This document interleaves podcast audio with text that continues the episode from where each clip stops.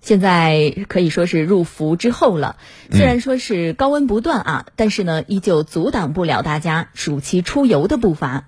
记者在走访中发现，近期各类和孩子有关的出游项目热度感觉和眼下的高温有一拼，尤其是逛馆、看展、研学这种文化之旅的订单更是火爆，各地博物馆、文化古城等景点客流量不断攀升。详细情况，我们通过央视的报道了解一下。深圳野生动物园在暑期的第一个周末就迎来大量家庭游客入园，近距离喂养长颈鹿，与红毛猩猩互动，新增项目得到小游客的青睐。据介绍，动物园针对青少年群体推出动物奇趣夜等主题深度体验活动。七月以来呢，入园情况是呃逐渐向好的，呃，相比于上个月同期是稳中有升。呃，涨幅大概在百分之五十。为抢抓暑期商机，深圳各大景区推出亲子、避暑、戏水等旅游产品，订单量增长明显。炎热的暑假，除了出门旅游，到书店、图书馆也是一个很不错的选择。很多父母带孩子到书店，既能消暑纳凉，还能让孩子与书为伴。在四川南充的一家书店，记者看到一排排书架前挤满了学生。据工作人员介绍，暑假来看书的小朋友比平时多出了好几倍，书本销量相对平常也有大幅度提高。现在放暑假了，外面天气很炎热，这里不仅凉快，还可以让我增长很多的知识。暑假期间，中国美术馆多个大展同时推出，既有美术馆的典藏活画系列展，也有面向老中青三代艺术家的艺术回顾及新作展。正在展出的林凡艺术展，通过山水、人物、花鸟画等一百二十余件作品，全面呈现作者从艺七十多年来的艺术求索心路。今年九十三岁的林凡是中国工笔画学会的创建者之一，糅合工笔、水墨技法于创作中，开辟了工笔画工写相生的新语境，吸引了许多市民观展。暑期也是各种夏令营产品的消费旺季。今年暑期夏令营产品数量大幅增加，达到二零一九年的一点七倍。其中，儿童独立出行的产品占全部产品的百分之二十二，亲子出行产品占比百分之七十八。由于今年不少孩子居家上网课时间增加，今年的夏令营相比往年大幅增加了户外的时间。对，除了像这个逛馆、看展、研学这样的文化之旅之外。呃，在这个暑期，像咸宁的九宫山、十堰的武当山这样传统文化底蕴深厚的地方，也成了热门的目的地。不少家长也带着孩子来到这里，既欣赏了祖国的大好河山，哎又能避暑，同时呢，还能让孩子感受到中国传统文化的熏陶，可以说是一举多得。详情我们来听湖北台新闻三六零栏目的报道。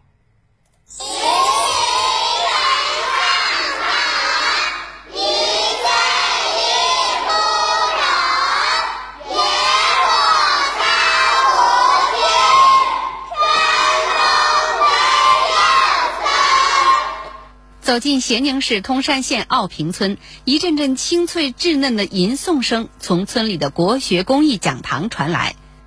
我没有来这学习之前，我一般都是在家里玩、看电视。来到这里之后，我觉得在这里学习有趣多了。我学会了写钢笔字，也学会了写毛笔字。吴奇在中专期间学的是美术设计，听说村里的国学公益讲堂开课了，他第一时间报了名。现在各方面的美术设计作品，大部分都会有一种国风的体现，然后我到这边来学习，就会对我以后的设计作品有一个向文传统文化靠拢的一个提升。创办人陈明耀结合自己文学和书法上的特长，在古意盎然的老宅里尽心传授国学知识，增进了孩子对国学文化的理解，在村里掀起了一股浓浓的国学热潮。六年来，奥平村国学公益讲堂从一个班变成了两个班，学生从最初的三十人增加到了四十四人。对我来说呢？在余生里面，呃，通过自己的努力啊，能够让我这个国学在我们这个乡村土地呢，能够发扬光大。也有不少青少年将学习的课堂拓展到了历史文化景点。在十堰武当山博物馆，古建筑构件、名人塑像和画像、道教神像等两千多件文物展品，吸引了不少前来游玩的学生。武当山有这些文物和历史性的知识，也让我学到了很多东的东西，让我开阔了眼界。活字印刷体验是武当博物馆新近推出的一项文化活动。来自武汉的二十多名家长和孩子正在尝试拓制技艺，滚轮涂抹墨汁、自磨上墨、铺纸、匀速滚动墨滚印刷。随后，一张张清秀而生动的活字印刷品就展现在大家的面前。我们七年级最后一篇一篇作课文是活版，我这是我第一次接触到活。活字印刷术，这一次我深刻的体验到了那个古人的古人的渊博的智慧。随着各种体验活动的开展，武当博物馆已不再是冷冰冰的文物陈列室，渐渐成为现代科技与文化积淀共存的网红打卡地。暑期最大日接待游客量已经超过六百人，是平时游客接待量的五倍。嗯。你相信吗？现在的孩子用自己学到的知识都能给天文馆挑错了。嗯，日前呢，在西藏拉萨，一位家长带子带着孩子参观藏域星球天文体验馆的时候，所拍摄的视频在网上引发热议。小朋友生气地指出了天文馆视频的错误，被网友称为“网络生气小朋友”。那究竟是一个什么样的展览？小朋友看到后又为什么会生气呢？我们通过报道了解一下。当时就是看到他呃错误有点多，然后就比较生气。究竟是什么样的展览会令一个小学生看到生气？这个被网友们所称呼的“网络生气小朋友”为何能如此自信？大家很好奇，你为什么能够在第一时间看出天文馆里的错误？因为天文馆里他放的这个视频跟我平时学到的东西有不一样的地方。那你平时都是从哪儿学到的这些天文的航天方面的知识呢？就比如视频，还有书，还有一些去现场观看的，比如去天文馆、天文台，然后就比如一些发射场。今年九岁的严洪森家住浙江绍兴，从小就是一个航天爱好者。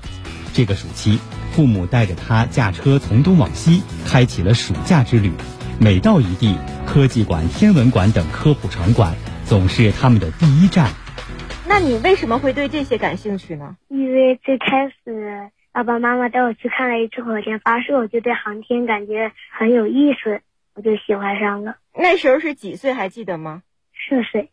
四岁就第一次看了火箭发射，去现场是吗？对。那你未来的愿望是什么呀？就是造一枚火箭。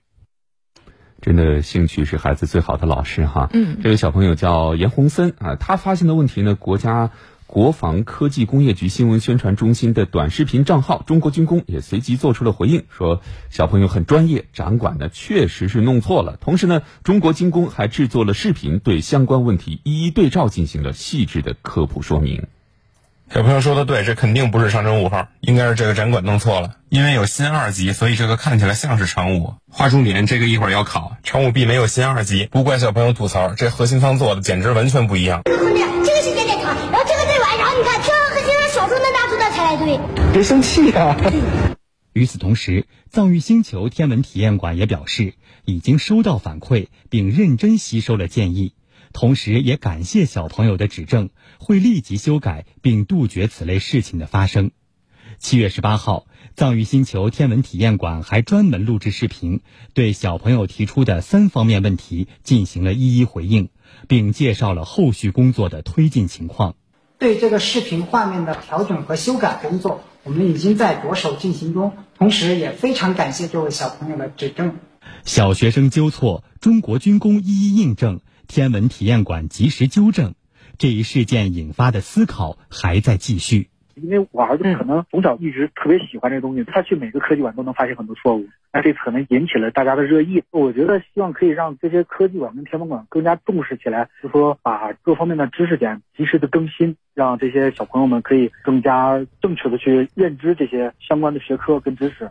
嗯，一位二年级的小朋友发现了天文体育馆视频的错误，还是很厉害的啊。对，呃，对此呢，有的网友就说，呃，其实这个问题你仔细想想，还挺耐人寻味的。一方面呢，反映出我们科普工作的细致度还有待提升；那另一方面，是不是也反映出这些年针对小朋友的科科普工作成效还是不错呢？是的，我们给大家也提供一组数据啊。今年是我国现代科技馆体系建设实施的十周年。那这十年来，我国呃这个实体科技馆从二零一二年的一百一十八座，已经增长到目前的四百零八座。另外呢，还有在建的科技馆一百一十五座。是的，孩子们接触科普的机会越来越多，对高质量的科普需求也越来越强烈。近几年来，一些资深的科技工作者也投身到科普工作当中，引发了公众浓厚的科学兴趣。我们继续来听报道。三、二、一，照。可以将光速减慢到每秒十多米。巴斯特像一口大锅。这些有趣的科普小视频，创作者来自一位七十多岁的老人。